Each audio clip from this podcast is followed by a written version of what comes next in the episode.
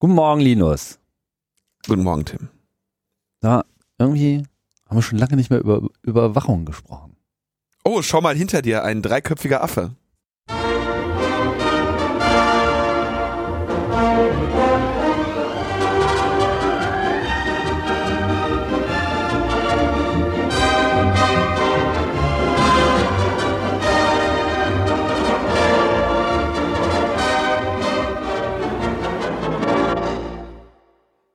Guten Tag.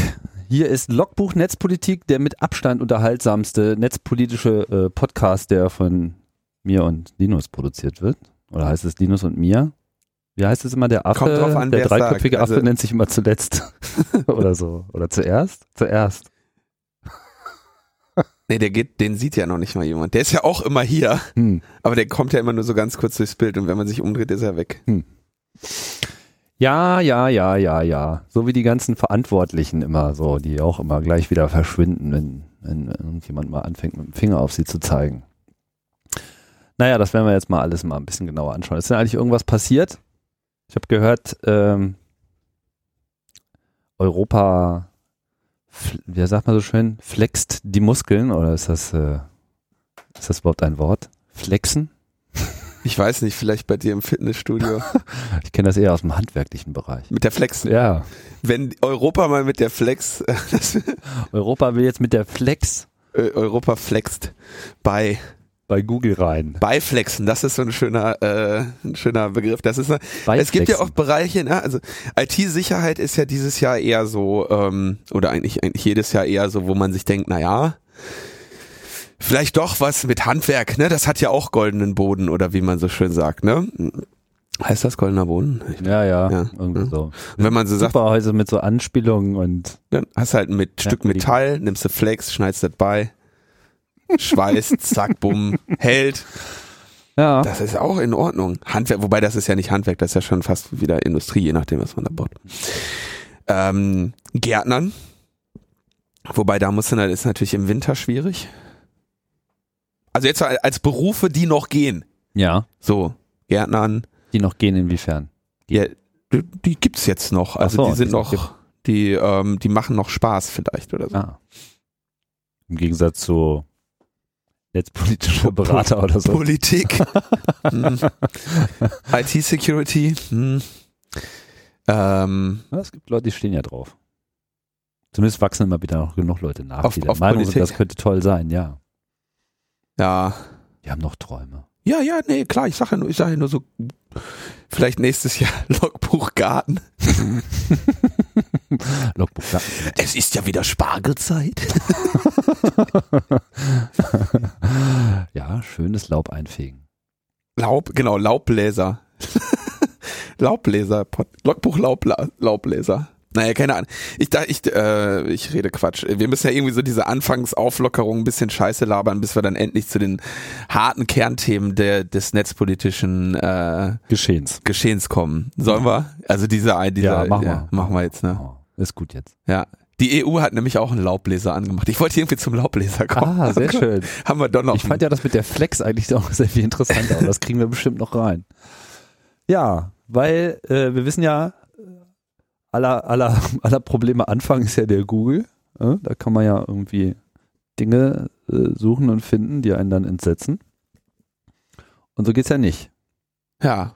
Und ähm, nachdem sich schon die deutschen Verleger so bemüht haben, diesen Moloch äh, in den Griff zu bekommen, wenn auch mit relativ wenig Erfolg, muss jetzt irgendwie die Politik nachhelfen. Also ich, ich, man sieht ja am Internet, da kann ich auch immer wieder nur das Buch äh, The Oh, wie hieß das Buch überhaupt nochmal? Das Buch von Tim Wu, The, The Kill Switch, oder? Ja. Das Buch von Tim Wu äh, äh, lobend erwähnen, indem er quasi so die Phasen eines neu entstehenden kapitalistischen Marktes oder eines disruptiven Ereignisses auf einem Markt schildert wo es nämlich darum geht, so am Anfang, ne, also wir wissen ja, der Wettbewerb ist ja, der Wettbewerb ist ja das hohe Gut des Kapitalismus, ne, das ist ja so die, ähm, die, die Kraft, auf dem das alles beruht, auf dem diese gesamte äh, Theorie äh, gebaut ist, weil es wird immer Wettbewerb geben und der Wettbewerb sorgt dafür, dass es zum, äh, dass immer das beste, bestmögliche Angebot. The Master Switch meinst du? The Master Switch, genau, ja. The Kill Switch wäre auch ein bisschen komisch. Ähm, jetzt bin ich hier aus dem Konzept gebracht. Jabba-Nachricht, anderer Buchtitel. ähm, Sorry. Oh. Ja, ja, genau. Der ja. Wettbewerb als die treibende Kraft und die muss natürlich aufrechterhalten werden, weil ne, wenn es keinen Wettbewerb gibt, ist ist schlecht. Und am Anfang eines eines eines entstehenden Marktes gibt es natürlich ganz viel Wettbewerb und dann setzt sich irgendwann das beste Angebot durch und dann bleibt aber diese Vielfalt des Angebotes nicht bestehen, sondern es bilden sich Marktmächtige und das ist natürlich dann immer so, das ist eigentlich der, der, der Zielzustand, in dem alle diese Märkte immer am Ende landen. Ne? Einer ist groß und kauft alles andere auf und dann hast du ein Monopol und dann funktioniert deine ganze schöne Kapitalismustheorie nicht mehr. Deswegen haben wir ja auch so diese ganzen schönen ähm, beziehungsweise deine Theorie, die Kapitalismustheorie funktioniert schon noch, nur die Theorie, mit der du den Kapitalismus schönredest, äh, funktioniert nicht mehr. ja, Kapitalismus funktioniert auch ohne äh, Wettbewerb, funktioniert sogar besser. nur ähm, man möchte das halt äh, nicht aus ästhetischen Erwägungen. Und ähm, dann sagt man, okay, da müssen wir jetzt Wettbewerbswächter haben und die sorgen dafür, dass ne, jemand, dass, dass der Wettbewerb erhalten bleibt, auch wenn, äh, was weiß ich, ein Amazon äh, den gesamten Einzelhandel macht und wenn ein Google den gesamten Such macht und äh, was weiß ich, ne? Gibt's ja in anderen Bereichen auch, aber in anderen Bereichen kenne ich mich nicht so gut aus. Ähm, so, und da haben wir jetzt natürlich, die, diese Situation ist natürlich jetzt irgendwie auch bei diesem Internet geschehen. Ne? Wir haben diese schöne Grafik, die wir, die Frank irgendwann mal, Frank Rieger irgendwo mal ausgegraben hat, wo man so gesehen hat, das Internet äh, vor zehn Jahren und heute, die tausend äh, Besuch, meistbesuchten Seiten und dann siehst du am, vor zehn Jahren oder 15 Jahren siehst du so verschieden große äh, Vierecke irgendwie so, ne? Und dann ähm, siehst du halt irgendwie 2014 oder 13, wann der zweite Teil kommt, siehst du irgendwie drei große Vierecke und so ein paar kleine äh, Punkte unten drunter. Ne? Mhm. Weil das Internet eben größtenteils aus Google, äh, Facebook und Amazon besteht. Und das ist natürlich nicht gut. Vor allem, wenn ähm, das international so ist, weltweit so ist. Ne? Das heißt, es gibt jetzt einen, einen Google und der hat mehr oder weniger weltweit das Monopol auf Suche. Es gibt dann noch so einige widerspenstige äh, Länder wie China und Russland, wo das nicht so ist. Ähm, aber sonst äh, hat eigentlich keiner mehr eine Chance gegen, gegen diesen ähm, Akteur auf dem Markt. Und da muss natürlich dann äh, der Vorwurf her, dass diese Marktmacht missbraucht wird, um irgendwie wieder Wettbewerb herzustellen. Das ist eine, ähm, das ist eigentlich ein das beobachtet man immer wieder, ja, und dass auch natürlich sehr große äh, Konzerngruppen äh, dann eben zwangs aufgeteilt werden und genau davon handelt ähm, das Buch The Master Switch, nämlich von Tim Wu. Da kümmert er sich im Bereich der TV-Kabelnetzanbieter, äh, da behandelt er dieses Thema. Ja, mhm. das also anfangs gab es irgendwie ganz viele konkurrierende, dann ist einer hat sich durchgesetzt oder zwei, die haben sich dann irgendwie gegenseitig alle aufgekauft. Das gleiche war beim Telefon so, ja, dass es irgendwie viele lokale Anbieter gab und am Ende gab es nur noch irgendwie Bell und AT&T oder so. Ähm, und dann wurden die irgendwann wieder zwangsgeteilt um wieder eine Konkurrenzsituation herzustellen. An, in anderen Bereichen, Mobilfunk zum Beispiel, ist das so, dass ja die Frequenzen quasi unter der Maßgabe verteilt werden, dass es so und so viele Akteure an dem Markt geben muss, die konkurrieren und die sich nicht, ähm, die sich nicht zusammentun können. Also dieses Problem ist, äh, tritt in jedem Markt oder in so gut wie jedem Markt früher oder später einmal auf, dass dann irgendwann von regulatorischer Seite quasi die Marktmacht einzelner Akteure eingeschränkt werden soll, indem man wieder Wettbewerb erzwingt. Und das ist tatsächlich häufig über diese Aufspaltung ähm, von ähm, Konzernen oder die rechtliche Entflechtung. Und womit sich jetzt das EU-Parlament auseinandergesetzt hat, ist, dass Google ja 90% Marktanteil hat und man Google eine Wettbewerbsverzerrung unterstellt. Denn wer bei Google nach einer einer Karte sucht der Welt, dem wird natürlich die Google-Karte angeboten. Wer bei Google nach einem E-Mail-Anbieter sucht, dem wird selbstverständlich auch Gmail angeboten. Und das äh, kann man natürlich zu Recht sagen, ist äh, äh benachteiligt andere Akteure an diesem Markt signifikant ähm, unter der Annahme, dass alles, was nicht unter den ersten drei Google-Ergebnissen ist, sowieso irrelevant ist. Weil wenn ich jetzt bei Google nach Weltkarte suche, ist tatsächlich Google Maps selber überhaupt nicht dabei. Ja, Weltkarte ist auch, ist ja auch wirklich kein Begriff aus dieser Welt, ne? Also. das benutzt man ja nicht mehr. Ich sag nur, ne? So einfach ist es ja nicht. Ich fand, ich finde auch, auch diese 90% Marktanteil finde ich irgendwie auch ein bisschen mh, hm, schwierig. Ja? Also, also erstens ist das ein Marktanteil in, in Deutschland, wenn ich das richtig sehe. Das ist kein weltweiter Marktanteil. Stimmt. Ja. Äh, Gerade wie schon von dir richtig genannt, ne? also Baidu und ich weiß nicht mehr, was ist nochmal gleich diese russische Suchmaschine? Wir wissen auch, wie das, wie das dazu kommt, dass sie so eine große äh, äh, regionale Bedeutung haben. Das hat sehr viel mehr mit dem Staat zu tun, als jetzt äh, mit den eigentlichen Suchmaschinen. Trotz alledem, es ist auch nicht so, dass man Google nicht hätte eine ähm, Alternative entgegenstehen stellen können. Und dementsprechend finde ich das immer so ein bisschen schwierig. Ähm, etwas, was eigentlich auf reinem Erfolg basiert ich meine, es ist ja nicht so, dass man jetzt Google vorwerfen könnte, dass sie irgendwie, obwohl sie schlecht suchen, eine Marktstellung haben und nee, dass nee. nichts an ihnen vorbeigeht. Ja, das ist ja nicht so wie äh, die Post oder die Telekom, wo du irgendwie lange Zeit einfach gar keine andere Möglichkeit hattest, weil da gar kein anderes Kabel rangeht, niemand anders dir den Brief ausliefern kann. Das ist, das ist dann ja. die Spätphase. Das ist die Spätphase, äh, in der wir jetzt noch nicht sind. Aber auf die läuft es natürlich dann ähm, am Ende hinaus, dass sich der Monopolist auf seiner Stellung ähm, ausruht. Auf sein, ja, also in der Phase sind wir jetzt noch nicht. Und es ist natürlich klar, dass Google diese Position erreicht hat, dadurch, dass sie einfach die Besten sind in, in ihrem Dienstleistungsbereich. Also sie haben die jetzt nicht ungerechtfertigt, diese Position. Darum geht's ja auch nicht, sondern es geht, ähm, oder du kannst jemandem nur darüber kommen, dass du ihm ein Ausnutzen dieser Marktmacht unterstellst. Ne? Und ähm, dann musst du irgendwann mit diesen ganzen ähm, Kartellämtern kommen und äh, das irgendwie wieder äh, entflechten.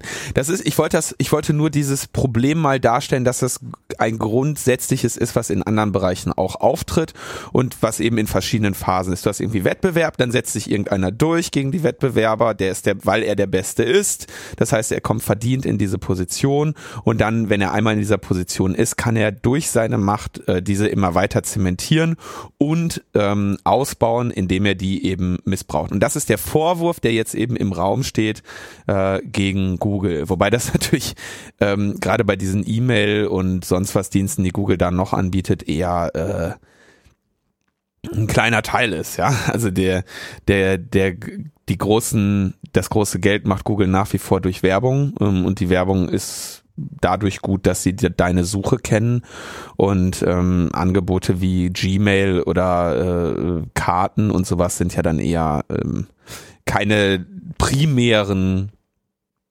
Einnahmemittel, äh, ja, gemessen in dem, wie, wie Googles Einnahmen sich verteilen über die verschiedenen Geschäftsbereiche. Anyway, Jetzt gab es eine, einen Resolutionsentwurf der konservativen EVP-Fraktion im Europaparlament, maßgeblich geprägt vom CDU-Abgeordneten Andreas Schwab. Und der möchte aber nicht von zerschlagen reden, sondern benutzt den Begriff des Unbundling, also des Entflechtens. Und ähm, in dieser Resolution fordert also das ähm, das EU-Parlament, diese Resolution wurde dann auch angenommen, ähm, die Suchergebnisse sollten frei von Verzerrungen und transparent sein.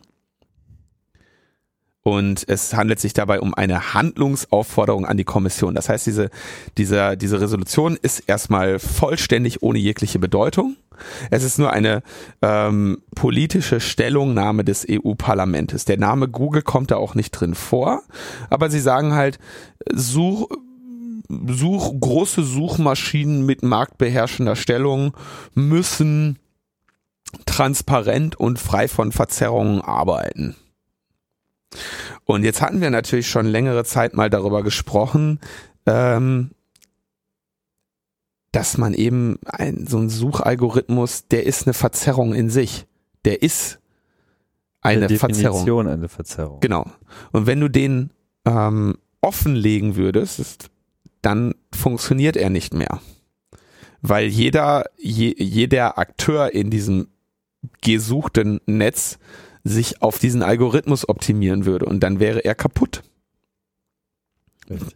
Hatte das mal hier als Beispiel angeführt.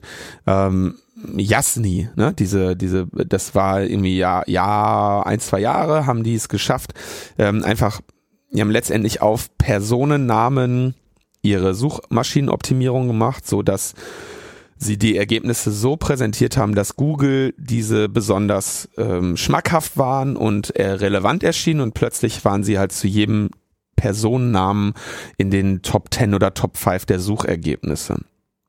Und dann hat Google spezifisch dieses Angebot diskriminiert oder derartige Angebote diskriminiert. Und ähm, mitunter machen sie es eventuell auch zum Beispiel bei Facebook oder auch nicht. Ja, ähm, das weiß man nicht. Google muss auf jeden Fall im Interesse der Qualität der Suchergebnisse ständig spezifische Angebote vielleicht entgegen der normal, den normalen Ergebnissen ihres Algorithmuses äh, bevorzugen oder benachteiligen. Gibt es auch eine sehr schöne ähm, Anekdote in dem Buch von Eric Schmidt, How Google Works, ähm, wo also äh, warte, war das Sergey Brin oder Larry Page hat äh, Larry Page hat irgendwie abends äh, an seinem Computer gesessen und gegoogelt und hat irgendwie scheiß Ergebnisse äh, gehabt. Dann hat er die einfach nur ausgedruckt, an die Pinnwand gehängt und dran geschrieben, diese Ergebnisse, these results suck. Ja. Weil er eben äh,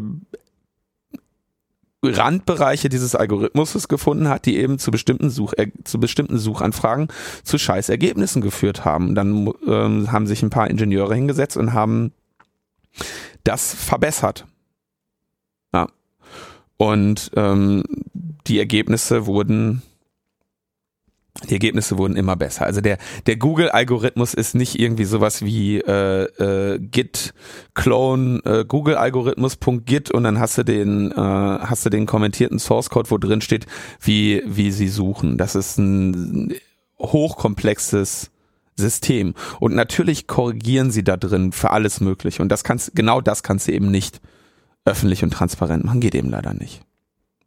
Und genauso kannst du gibt es nicht so etwas wie objektive, ähm, wie einen objektiven Maßstab für, wie frei von Verzerrungen ein Algorithmus sein könnte.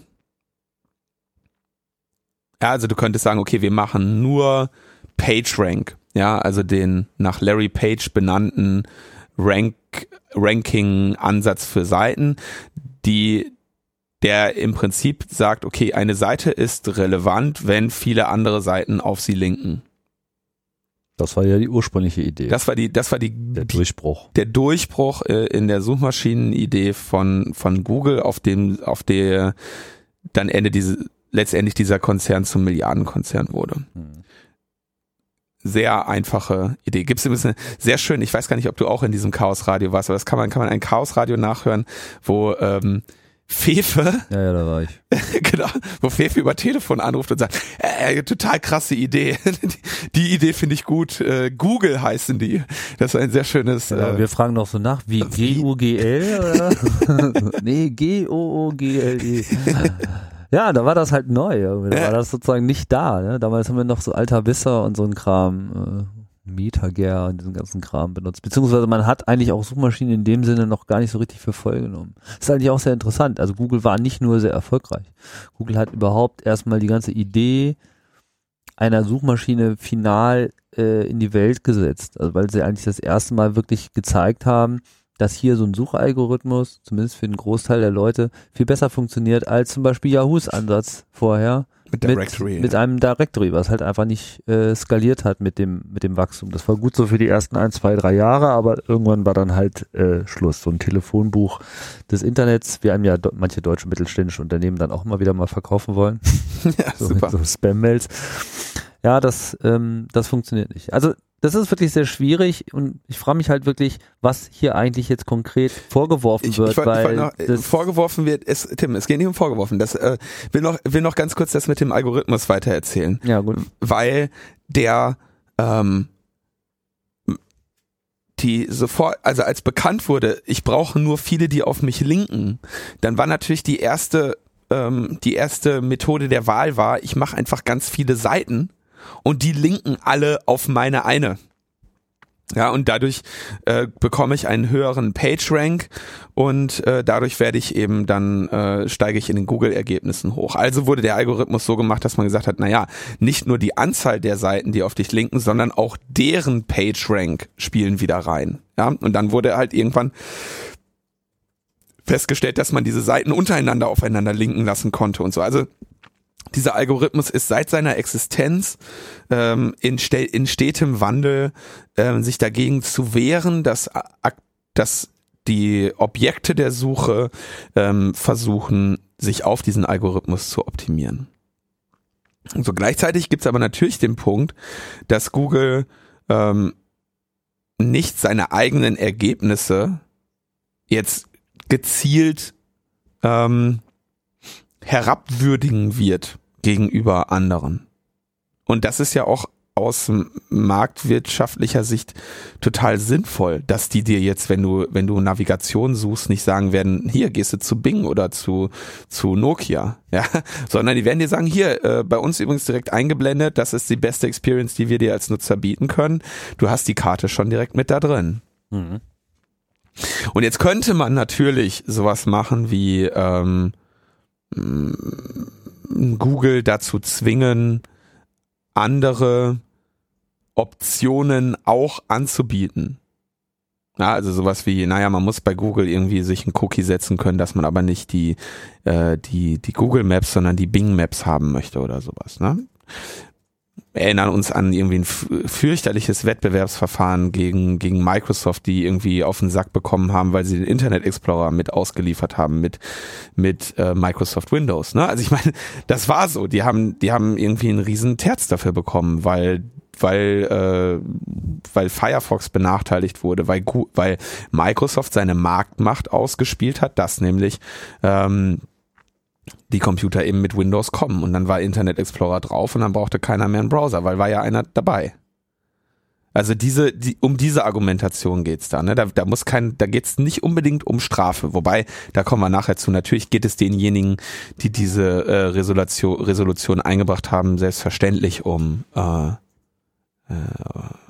um Strafe, um Abstrafen und Schaden des Unterne Schaden an diesem Unternehmen zu führen. Genau, also man könnte gegen den, man kann gegen den Algorithmus dann spielen und man kann ihn natürlich auch klonen beziehungsweise klauen. Das heißt, du würdest im Prinzip den Kern deines Geschäftsgeheimnisses offenlegen. Also diese Forderung ist vollständig unrealistisch. Und der, ähm, selbst der, äh, also selbst würde sie Gesetz werden in Europa. Ja, also nehmen wir mal an, ähm, Europa sagt, sonst darf Google hier nicht operieren. Ja, wir, ihr dürftet einfach nicht. Dann ist Google.com wird von dort von von europäischen Festlands einfach nicht mehr geleitet. So und euer Datencenter äh, schneiden wir hier äh, die das Glas ab, was da reinführt und so. Ne, dürft ihr nicht. Tolle Idee. Ja, also und dann würde Google letztendlich sagen, okay, wir verzichten lieber auf den gesamten europäischen Markt als auf unser gesamtes Geschäftsmodell. Ja, also du hast, das, das ist eine Einbahnstraße, kannst du, kannst du komplett vergessen, diese, diese Idee. Dennoch ähm, wurde diese Resolution eben jetzt angenommen. Ähm, Oettinger sagte dann, unser Digitalkommissar sagte dann, ja, Zerschlagung ist ein großes Wort, er würde eher von Auflagen sprechen wollen. Ähm, und man, äh, bis jetzt wäre ja eh nichts geschehen, außer dass es eben diesen Handlungsauftrag an die, äh, an die EU-Kommission gibt. Und da wird auch etwas passieren in dieser Richtung. Da wird es irgendwelche Formen von Auflagen geben, die so eine, so einen Teil von ähm, Wettbewerbserhalt äh, durchaus bringen werden. Da, da wird es etwas geben, das ist ein, äh, das würde ich jetzt tatsächlich äh, meiner Argumentation, dass das passieren wird, würde ich echt einfach nur auf äh, Naturgesetze des Kapitalismus äh, fundieren an dieser Stelle.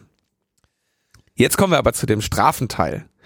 Denn Warte, lass mir ah, ja. noch mal ganz kurz was einflechten, äh, weil ich finde das in dieser ganzen Betrachtung der Marktmacht einer Suchmaschine auch noch sehr interessant. Ich meine, in den letzten Jahren haben wir es in gewisser Hinsicht als gegeben hingenommen, dass Google so die Default-Suchmaschine in allem ist, was man so benutzt. Man hat so irgendein Device, man tippt eine Suche ein und dann kommt irgendwie der Google. So, und das stimmt natürlich jetzt insofern noch, als wenn du ein Chrome benutzt, dass das da so ist. Ja, auch wenn du da eine andere Suchmaschine einstellen kannst, aber natürlich wird der Google Chrome Browser immer mit Google als Default-Suchmaschine kommen. Aber auf anderen Plattformen ist das halt mitnichten so. Ich meine, Firefox mag jetzt einfach nicht mehr die Bedeutung haben, trotz alledem. Auch da ist ja demnächst Google nicht mehr der Default, sondern eben Yahoo, weil ja Google sich das ja auch einkauft, diese Präsenz. Also diese Marktmacht, dieses Default, so, ich bin, ich bin die erste Antwort im Internet. Da, also einerseits muss Google sich das teuer kaufen, also teuer im Sinne von, da gehen schon Milliarden äh, äh, jährlich für drauf. Andererseits ist es eben auch äh, durchaus eine volatile Position. Also es ist nicht gesetzt, dass Google immer dieser Default sein wird. Also auch jetzt zum Beispiel beim neuen OS X ja, im Safari kombiniert ja auch Apple seine Suche damit rein. Und äh, damit eben auch andere äh, Suchmaschinen. Apple hat Suche? Naja, sie haben Spotlight. Das ist so ihr eigenes lokales Suchsystem, was dir aber dann zum Beispiel, wenn du jetzt suchst, auch so selber direkt äh, Vorschläge macht aus ihrem iTunes Store, Vorschläge aus äh, ihrem Podcast-Verzeichnis, Vorschläge macht aus äh, Wikipedia. Ja, also das sind sozusagen die Suchergebnisse, die du jetzt so unmittelbar vor die Nase bekommst, äh, auch schon leicht gefiltert. Und natürlich auch äh, sowas wie Siri auf dem iPhone. Wenn du da halt sagst, sag mir, wo ist Restaurant XY, dann kriegst du da keine Google-Suche mehr. Ja, ja, Das, das wird nicht von Google abgewickelt. Also diese Portale da sind durchaus man, da sieht äh, volatil. Man, da sieht man, wie Apple seine Marktmacht missbraucht. Ja, das könnte man äh, an der Stelle auf jeden Fall auch sagen. Ja. ja. Ähm, das ist im Prinzip dann wieder dieselbe Debatte, wie sie schon mit Microsoft äh, vorher geführt wurde.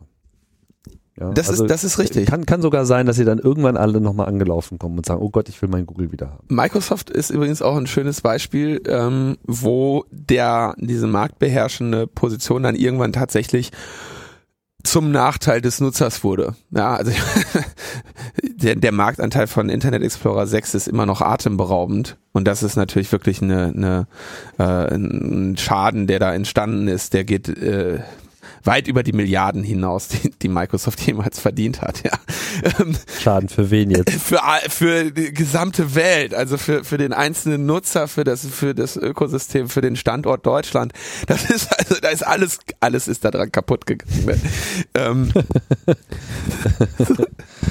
ich, guck mal, ich guck mal, wie der Anteil gerade ist. Ach ja, ähm, ich mache ja auch nur ein bisschen Witze. Aber ähm, bei Microsoft sieht man eben dann auch, in der Spätphase führt das zu was anderem und dann äh, natürlich auch wieder äh, eventuell dazu, dass ein neuer Akteur äh, auf den Markt tritt. Aber diese Debatte findet da jetzt statt. Ich wollte die ähm, einfach auch mal so in dieses kapitalistische Naturgeschehen äh, mit einbetten. Äh, ja, das kannst du direkt mal als Titelvorschlag hier mit in deine Liste schreiben. So, jetzt kommt der Jetzt kommt raus, dieser liebe Herr Schwab, der diese Resolution eingebracht hat, äh, ist, äh, kriegt, steht auf der Payroll der deutschen Anwaltskanzlei CMS, CMS Hasche Siegle. Ähm, und die wiederum ist tätig für den Verband deutscher Zeitschriftenverleger und er kassiert dort monatlich so irgendwie zwischen 1 und 5.000, 1 und 5.000 Euro, ja. Oh. Der gute EU-Parlamentarier, den wir da haben, der Herr Schwab. Also er persönlich oder die Kanzlei? Na, er Die Kanzlei geht dann, die Kanzlei arbeitet doch nicht mit 1000 bis Du das weißt ja ist, nicht. nee, nee, das muss er muss er offen, offenlegen. Ne? Also irgendwann mal so einen Transparenzbericht geschrieben, hat er gesagt, hier bei denen, die berate ich in Beratung und äh, da kriege ich irgendwie so und so viel 1000 Euro im Jahr. Ne? Hm. Also offensichtlich zwischen 12 und 60.000 im Jahr äh, verdient er von dieser Kanzlei, weil er die berät. Und die Kanzlei hat natürlich ein relativ klares Interesse, äh, wenn sie für den Verband der deutschen Zeitschriftenverleger arbeitet. On y soit qui mal y pense. Ja, Jetzt hast du äh, Latein gesprochen mit, äh, mit, Französisch. mit französischem, Das ist äh, die, die Inschrift im britischen Staatswappen, lustigerweise. ja. Äh, so viel heißt wie äh, verflucht sei, wer Böses darüber denkt. äh, ist das nicht ein Schelm, wer Böses dabei denkt? Äh, Schelm, Ist das ge- ich äh, kann nochmal versuchen, dir eine Original Man sieht die, die beiden Intellektuellen hier. beschämt sei, heißt es äh, wörtlich. Okay.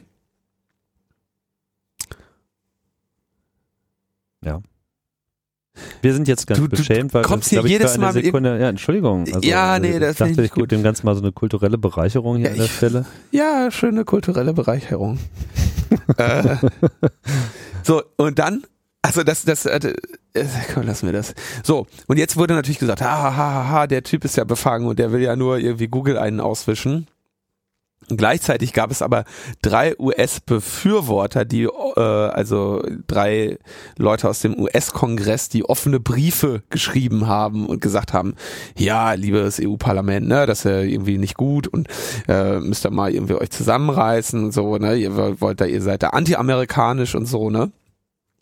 Und äh, die wiederum äh, standen auf der Payroll von Google. Die hatten irgendwie insgesamt ein paar hunderttausend Dollar gespendet bekommen ähm, von von Google für ihre äh, für ihren Wahlkampf. Ne?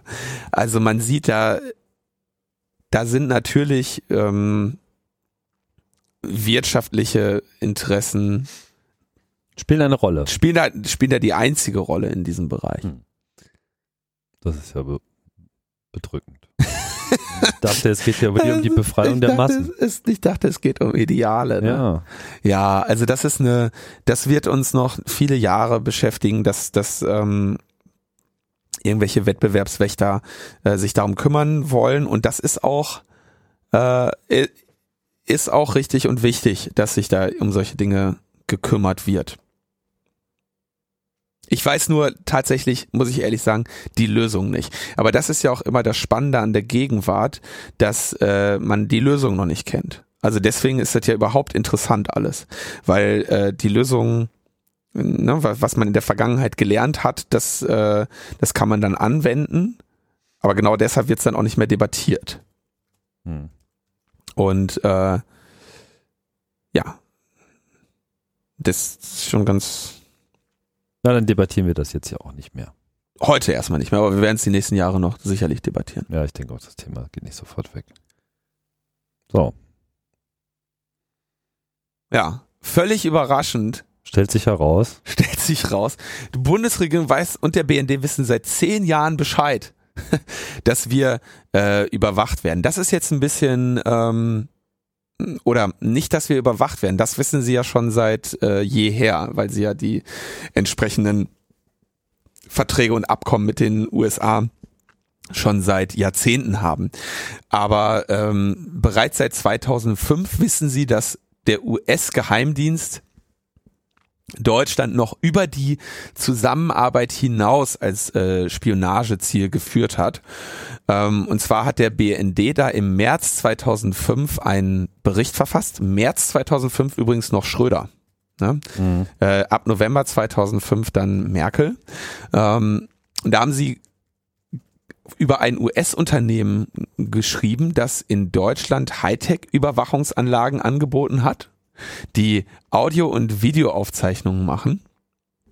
An denen hatte der BND äh, Interesse und hat sie dann einem Labortest unterzogen und gemerkt, dass diese Geräte gebackdort waren und bestimmte Audio- und Videoaufzeichnungen offenbar an US-Geheimdienste weitergeleitet haben. Oh, Ja. Interessante Parallelen hier. Erstens, sagt die Geschichte natürlich auch, dass der BND diesen Scheiß kaufen wollte. Ja, also man sieht, die, die beklagen sich hier, ey, wir wollten ähm, Equipment kaufen, um andere zu überwachen und wir haben festgestellt, dass die, die uns das verkaufen, direkt mit überwachen wollen. Das geht natürlich nicht. ja, das ist ja, da haben wir letzte Woche schon sehr viel drüber gesprochen, sehr ausgiebig drüber gesprochen, äh, wie da diese Interessenskonflikte inhärent sind und auch nicht, nicht äh, aufzulösen sein werden in naher Zukunft. Andererseits äh, interessante Parallele IT-Sicherheitsgesetz, zu dem ich mich hier jetzt bisher noch kaum geäußert habe, obwohl ich da schon äh, einen Vortrag zu gehalten habe. Das werde ich also irgendwann mal hier einführen, dass ich mal was zum IT-Sicherheitsgesetz erzähle.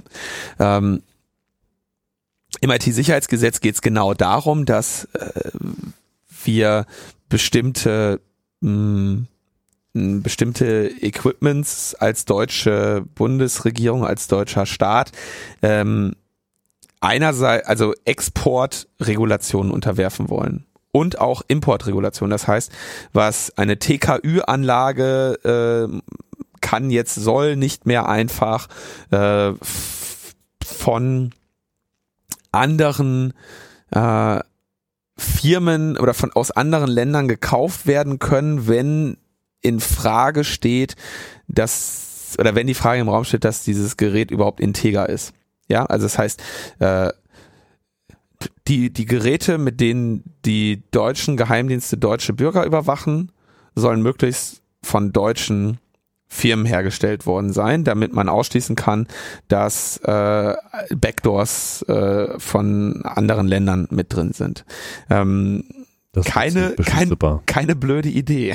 ja, also man könnte sich natürlich auch überlegen, ob man diese ganzen Überwachungsequipments einfach ausbaut, damit sie weder, äh, äh, damit sie halt von niemandem missbraucht werden, denn es gibt halt einfach keinen wirklich sinnvollen ähm, Gebrauch dieser Geräte. Aber äh, auch da kümmert man sich also drum.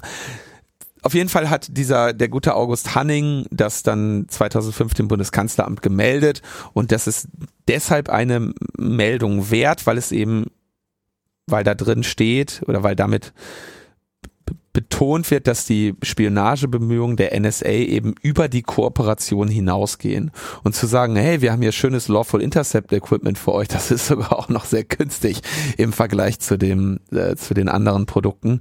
Und ähm, äh, besser, ja, dann ähm, das ist natürlich keine schlechte Idee, um andere Länder zu, zu überwachen. Ne? Genauso könntest du zum Beispiel hingehen und als Nokia Siemens Networks äh, ähm, Mobilfunknetz-Equipment in alle Welt verkaufen und die zugehörigen Überwachungsanlagen. Ja, das wäre zum Beispiel auch äh, interessant. Das ist ja auch über Jahrzehnte geschehen.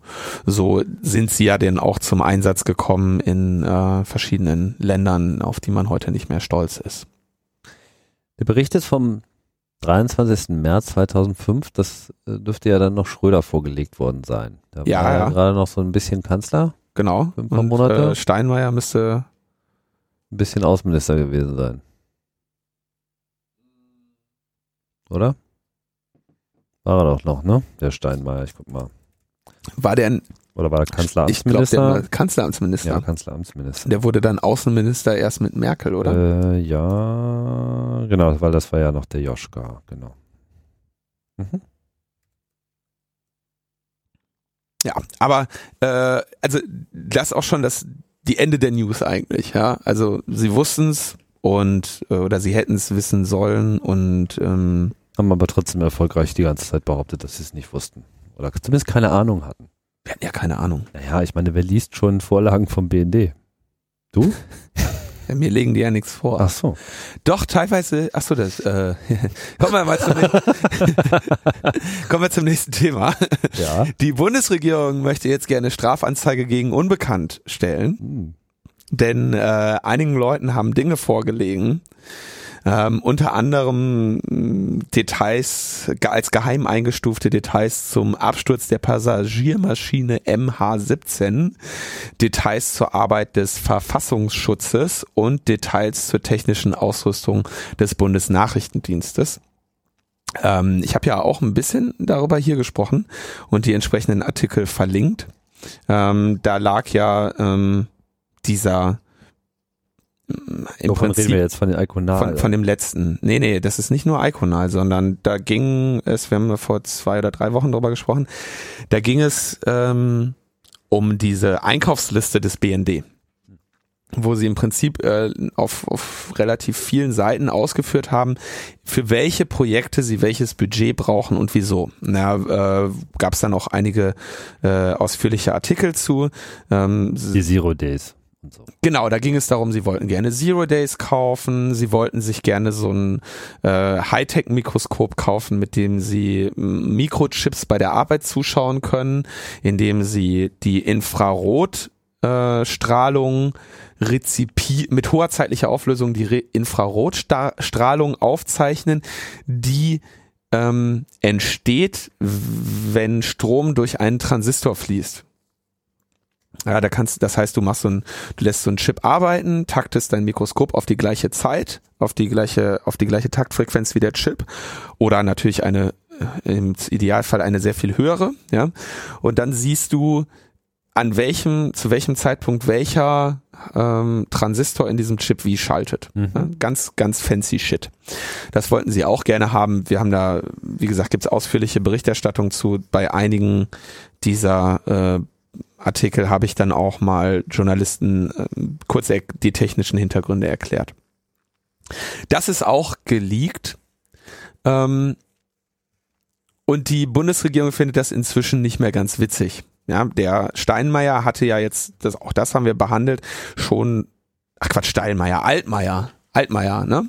Ähm, hatte ja schon vor einiger Zeit angedroht, dass da, äh, dass er da jetzt mal äh, langsam die Schnauze voll hätte, dass immer alles auf Netzpolitik.org zu lesen ist.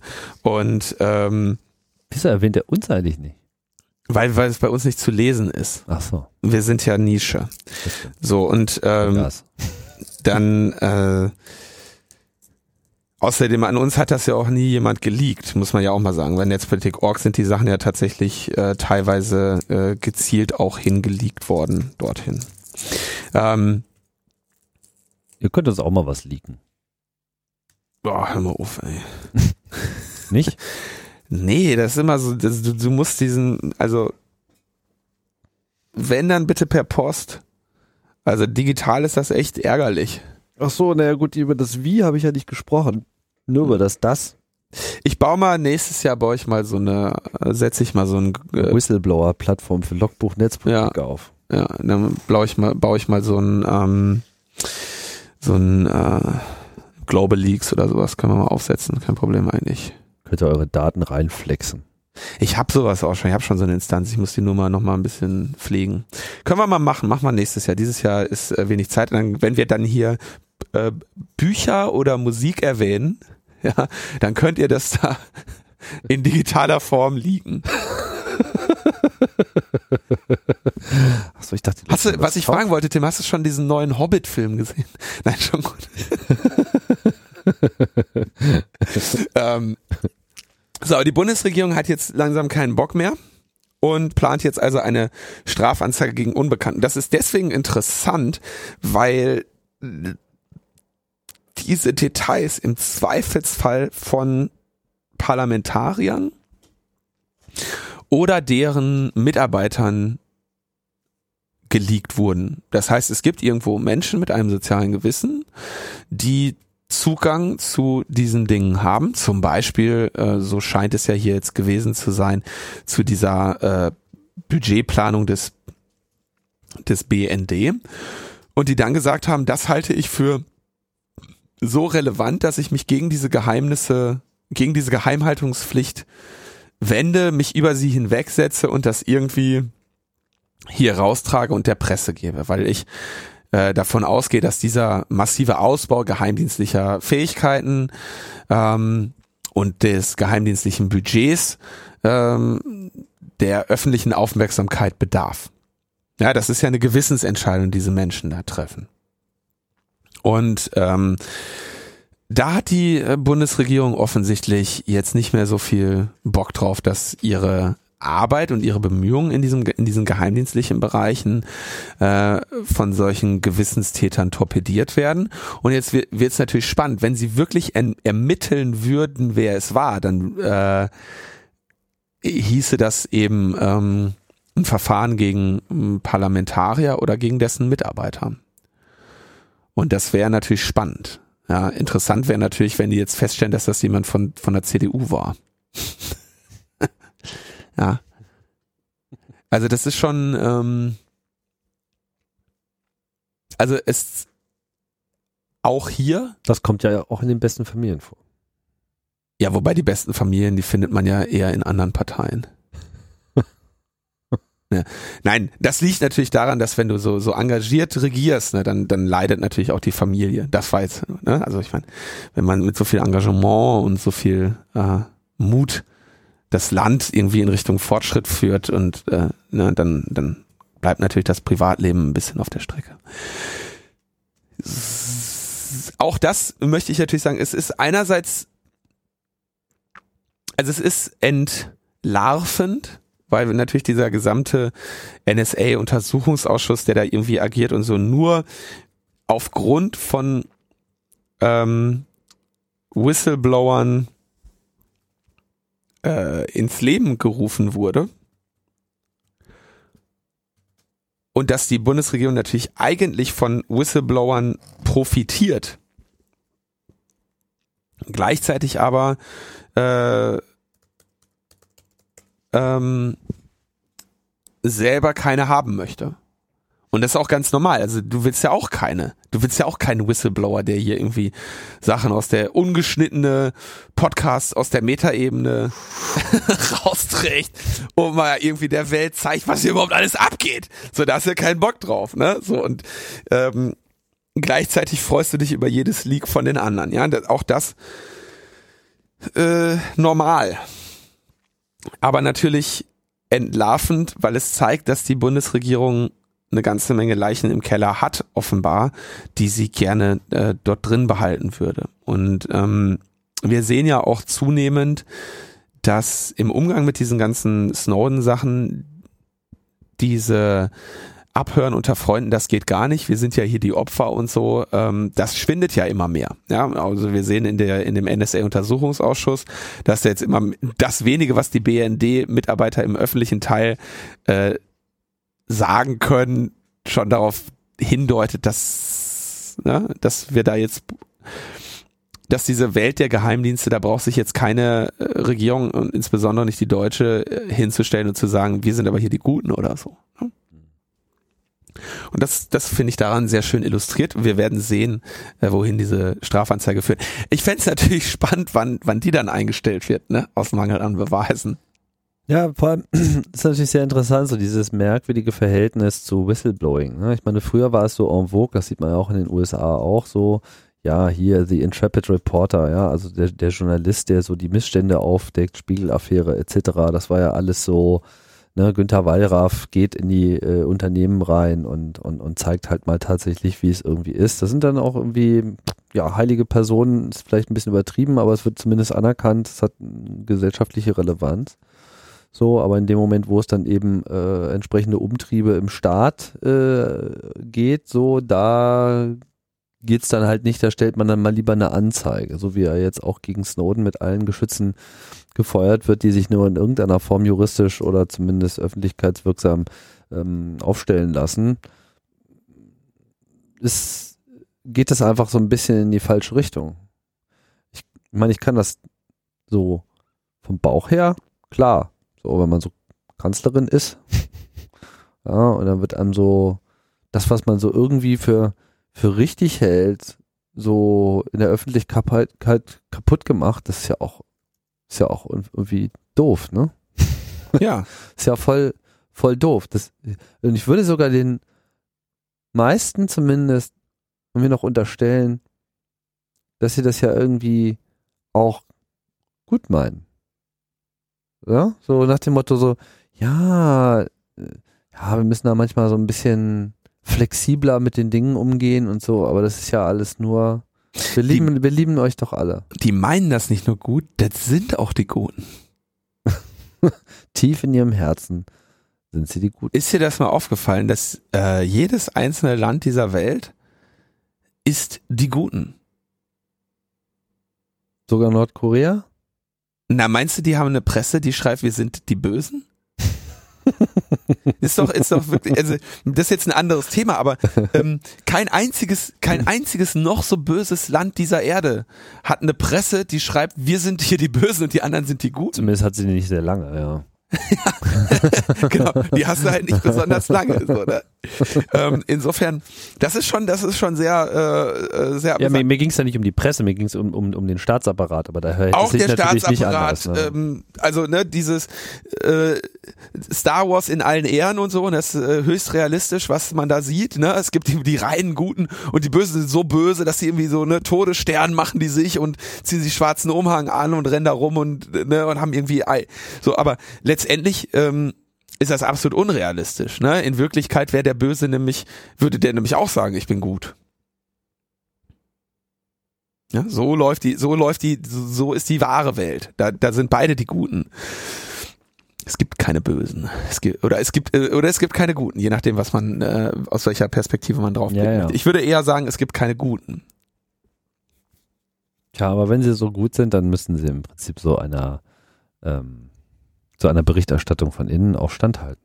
Das ist ja wiederum die andere Argumentation. Ja, wenn ihr nichts zu verbergen habt.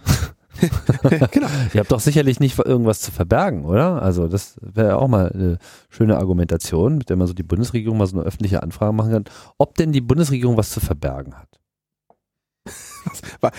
Informationsfreiheit, haben Sie was zu verbergen und wenn ja, was? ganz einfach. Weißt du, die lavieren da seit Jahren mit ihren IFG-Anfragen rum. Ist ganz einfach eigentlich. Ja. haben Sie was zu verbergen?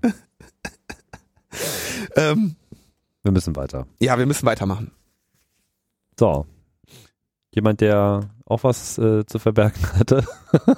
da gab es tatsächlich was zu verbergen. Ja. Die, die Funkzellenabfrage. Das finde ich übrigens, das muss ich jetzt echt mal sagen, das ist ein, ein Erfolg, der im Prinzip vollständig in meiner Wahrnehmung ja. auf die äh, journalistische Arbeit von André Meister zurückgeht, den wir hier sehen. Und zwar die Frage mit der Funkzellenabfrage.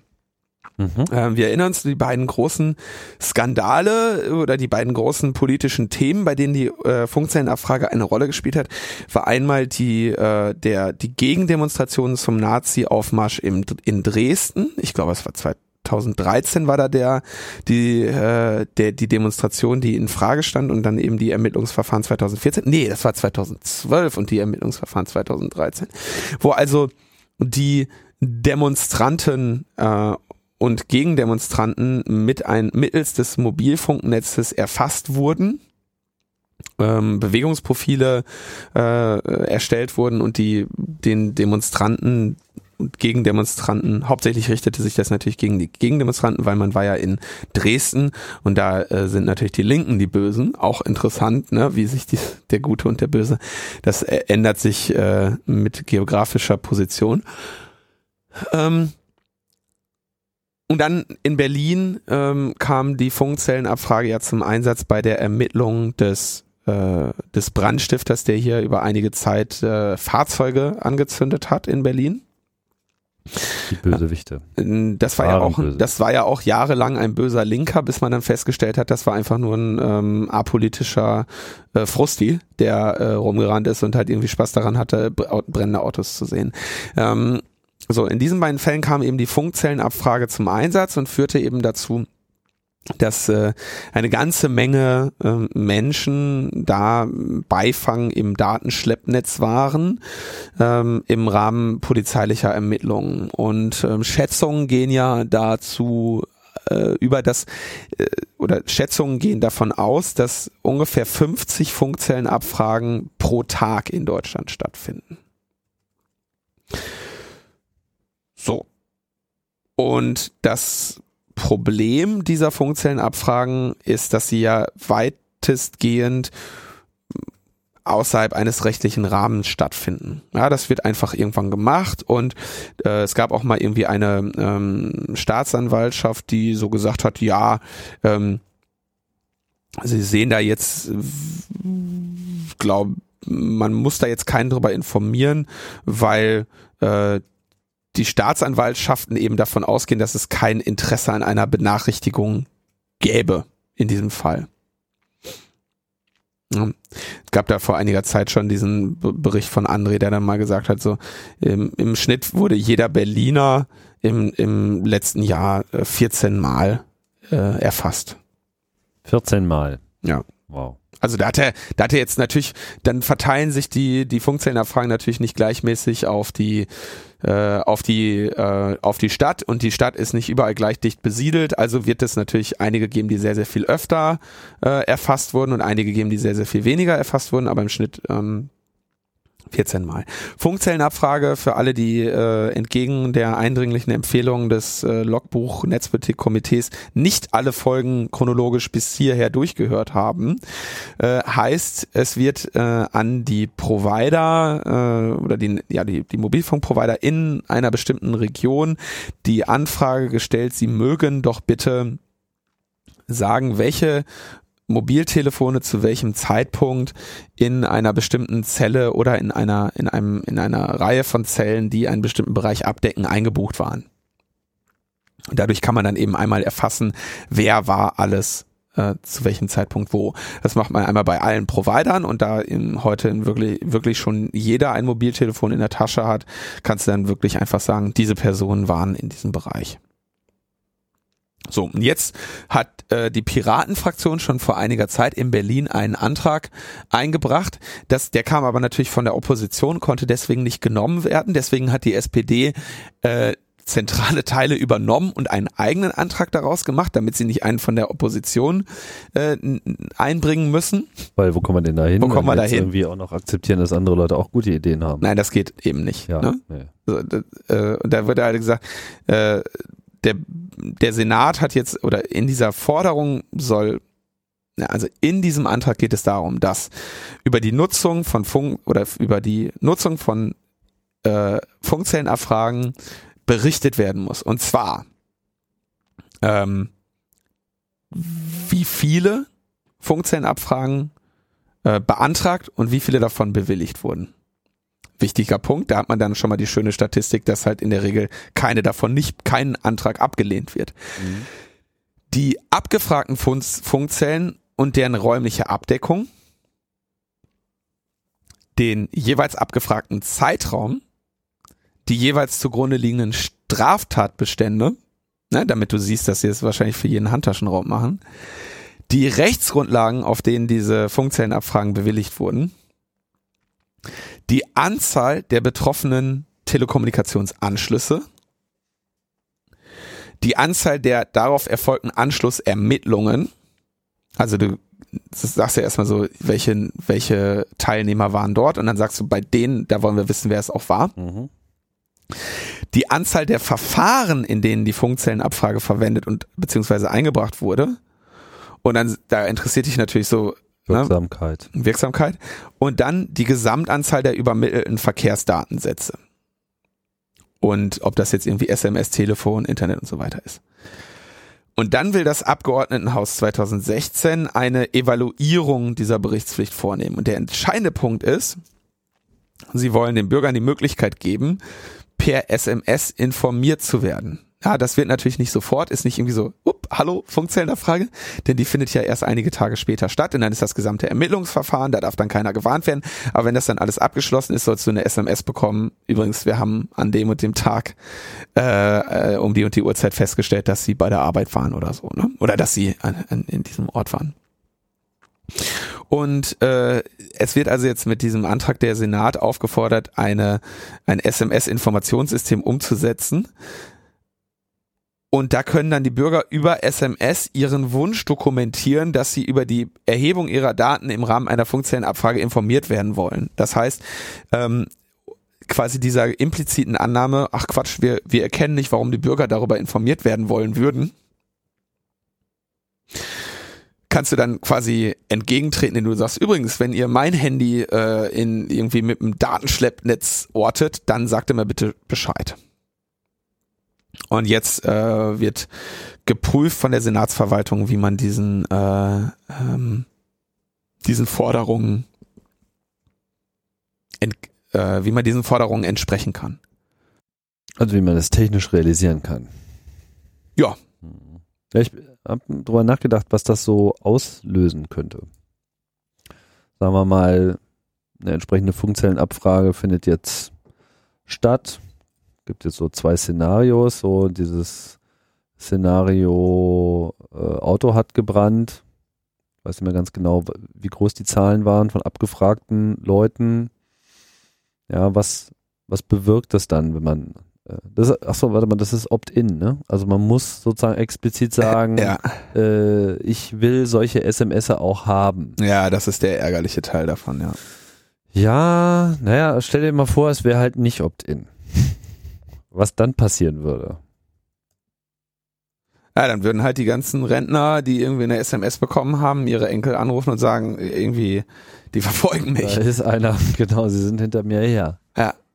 Ja, klar, das ist, äh, ist nicht so ein, äh, nicht so ein einfacher, ähm, nicht so eine einfache Sache. So. Und die Leute, die dann aber Opt-in machen, ist ja auch schon mal eine interessante Datenbank. Ja. ja. All die Leute, die sozusagen, ach so, es kümmert sich. Das ist so ein bisschen wie mit dieser Robinson-Liste. ich will keine Werbung, aber ich möchte gerne äh, gesagt bekommen, wann ich überwacht werde. Ah, so einer sind sie also. ja, natürlich. Ähm, der, diese, diese Berichtssache ist, ähm, denke ich, da auch nur noch so das Kirschchen oben auf der Sahnehaube. Ähm, das mit den Statistiken ist natürlich wirklich viel interessanter. Das mit den, mit den Statistiken ist der interessante Teil. Open Data City dürfte sich jetzt schon die Hände reiben. Ja, da wirst du, da brauchst du gar keinen Open Data City für, um am Ende diese Zahlen zu sehen und zu sagen, habt ihr ja nicht einen Arsch auf?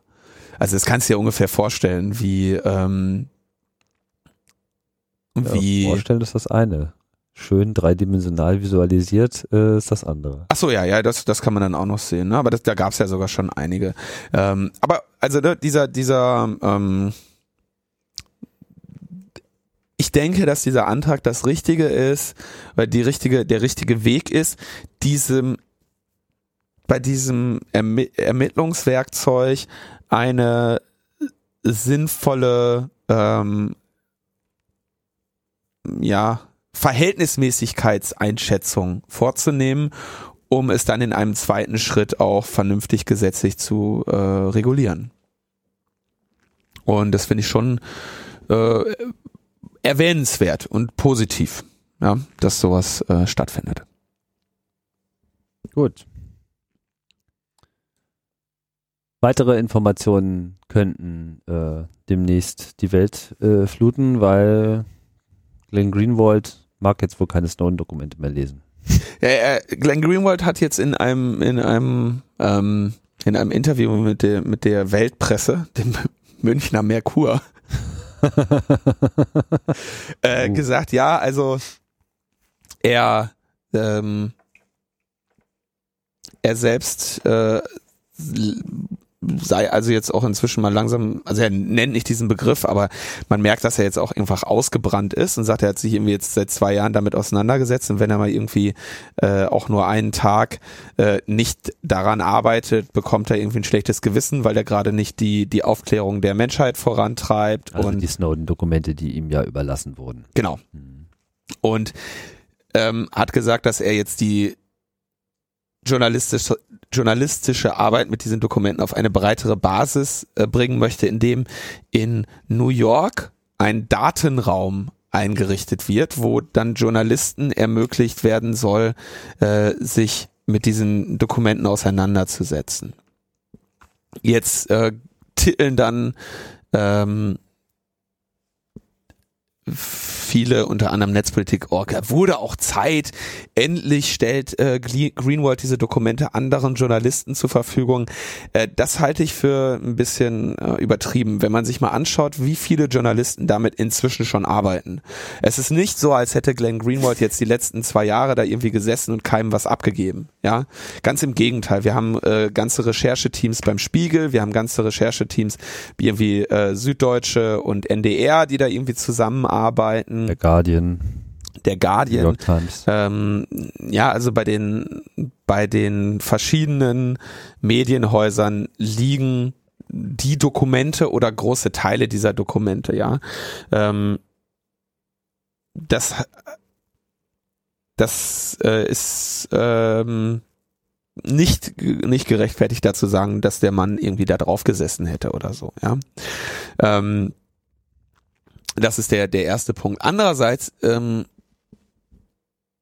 ist es natürlich, es wird jetzt quasi, man könnte daraus schließen, dass jetzt so das, das Crescendo kommt, ne? Also der, der letzte, das, das letzte große Abfackeln des äh, Feuerwerks, ja.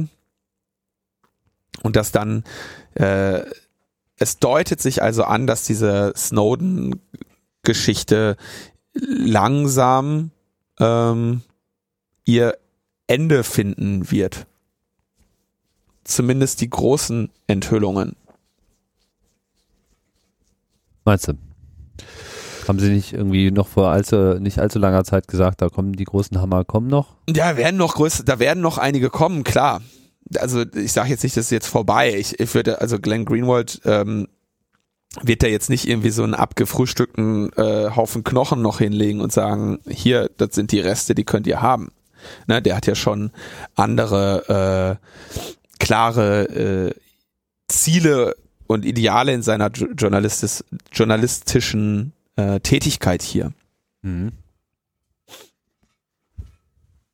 Aber also wir werden es, also die, ich denke, diese Meldung wird eben ein bisschen überbewertet. Es ist natürlich schön, dass er sagt, okay, ich persönlich möchte mich jetzt da langsam auch einfach rausziehen, weil ich das, äh, weil ich mich anderen Themen widmen möchte und weil mir das irgendwie zu viel, äh, weil mich das auch zu stark belastet. Ja, das kann ich mir sehr gut vorstellen. Der Mann hat eine Menge durchgemacht in letzter Zeit und hat äh, wirklich keine schönen Nachrichten schreiben können für, für wirklich eine lange Zeit.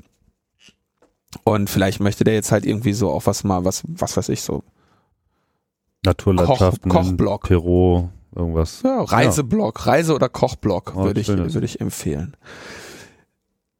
Ja, also ich kann mir das auch wirklich gut vorstellen. Man weiß ja nicht, wie er sonst so drauf ist. Mir, mir scheint er auch so ein bisschen abonniert zu sein eigentlich auf solche Themen, dass der sich nun wirklich jetzt komplett äh, davon abwendet, weiß ich nicht. Aber vielleicht sieht er auch einfach die Notwendigkeit, einfach mal eine andere Perspektive darauf zu gewinnen, die es so bisher noch nicht gab.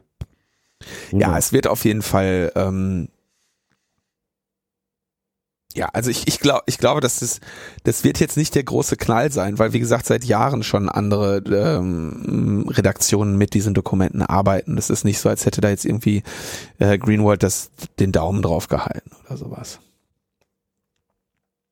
Interessant ist aber in diesem Datenraum, da werden sie natürlich auch ein sehr interessantes Regime führen müssen, wen sie da überhaupt reinlassen, ne? Weil die ersten, die da morgens äh, vor der Tür stehen, sind natürlich die Geheimdienste. Die sagen, hallo. Würde sind Journalist. Denn? Ich bin äh, seit kurzem, ich wollte mal gucken. ja. Ja, naja gut, ich denke, das wird dann erstmal so ein kleines Social Network von äh, bekannten Journalisten sein, würden die sich das dann keine Ahnung. Wir werden es sehen. Naja, schleppen da Whistleblower Daten raus. Dann zeigt der uh. die an. so geht's ja nicht. Gut, Linus. Ich glaube, äh, jetzt sollten wir langsam mal hier zum Ende kommen. Ja. Heute sind wir ein bisschen knapp dran. Ja. No? Nicht hier so epische Sendungen und all das irgendwie stundenlang. Naja, die Stunde kriegen wir trotzdem noch voll. Aber jetzt Jetzt haben wir irgendwie, jetzt haben wir überhaupt nicht so richtig über Überwachung gesprochen, oder? Den Begriff Überwachung finden Sie hier nicht, weil wir ihn auch gar nicht verwenden.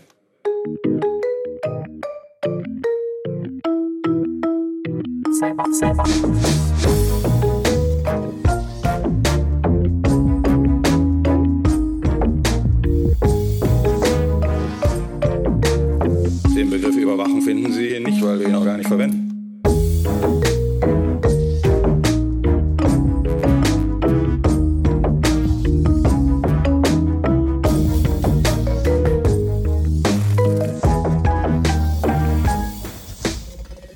赛博。